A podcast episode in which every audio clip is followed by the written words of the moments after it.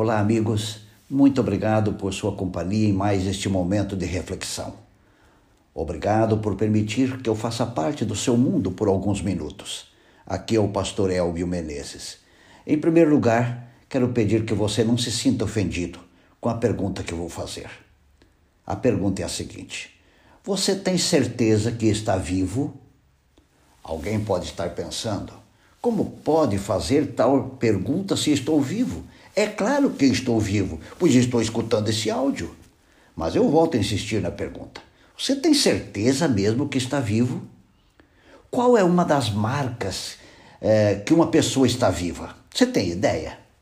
Lendo o livro Testemunhos para a Igreja, volume 9, na página 184, encontrei esta definição de quem realmente está vivo. A frase diz assim: Onde existe vida, há crescimento. Esta é uma das melhores definições do verdadeiro sentido da vida que eu já encontrei. Se estamos vivos, uma das provas é o crescimento. Portanto, quero conversar com você um pouquinho sobre crescimento. Deixe-me contar um pouquinho da minha história. Sou o quinto filho de uma família de sete irmãos. Os quatro primeiros, ou as quatro primeiras, eram meninas, e os três últimos, meninos. Eu sou o quinto, ou o primeiro filho homem da minha família. Nasci no início do inverno e muito pequeno e frágil.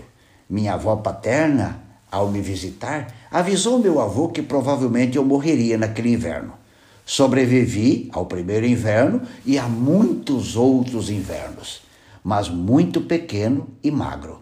Meu pai queria que eu desenvolvesse e passou a me dar, naquele tempo era muito famoso, um medicamento chamado biotônico fontoura. Tomei muitas e muitas garrafas desse remédio. Mas descobri um detalhe: o crescimento físico é uma herança genética eu não escolho crescer fisicamente, mas herdo isto dos meus pais.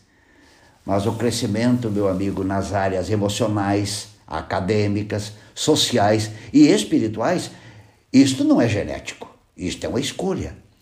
Veja ou ouça o que Deus revelou. Cresçam, porém, na graça e no conhecimento, segundo Pedro 3,18. Deus revelou que na área física crescemos por herança genética, mas em outras áreas temos que escolher crescer ou não crescer. Uma das provas que Deus deixou para mostrar se você está vivo é se você está crescendo emocionalmente e espiritualmente.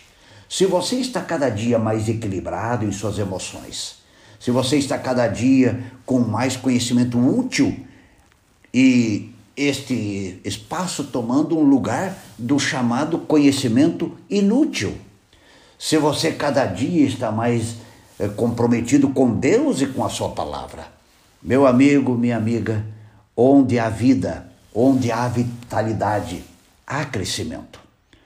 Se você continua o mesmo de ontem, com suas emoções explosivas por qualquer coisa, fala o que vem na cabeça as suas opiniões não são fruto de estudo, mas da cabeça de uma outra pessoa. Se você não avança em seu relacionamento com Deus, lamento te informar, mas você está morto. Você morreu e, como eu brinco, esqueceu de cair. Você, portanto, é um morto-vivo. Deus quer, Deus deseja, Deus sonha que seus filhos sejam vivos e, como prova de que estão vivos, Cada dia eles crescem emocionalmente, socialmente, academicamente e espiritualmente.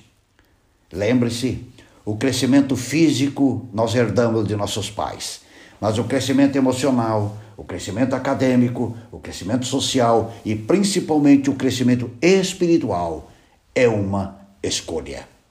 Quero convidar você a orar comigo neste momento. Meu Deus, Obrigado pelo recado de hoje. Ajuda-me a crescer cada dia, emocionalmente, socialmente, academicamente, mas principalmente espiritualmente. É o que eu te peço, no nome de Jesus. Amém. Amigo, afinal, você está vivo?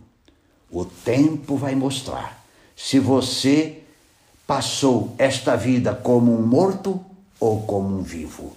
O morto não cresce, mas o vivo escolhe crescer cada dia. Escolha crescer, deseje crescer, pague o preço que o crescimento exige, porque este é o projeto de Deus para os seus filhos. Pense nisso e um grande abraço.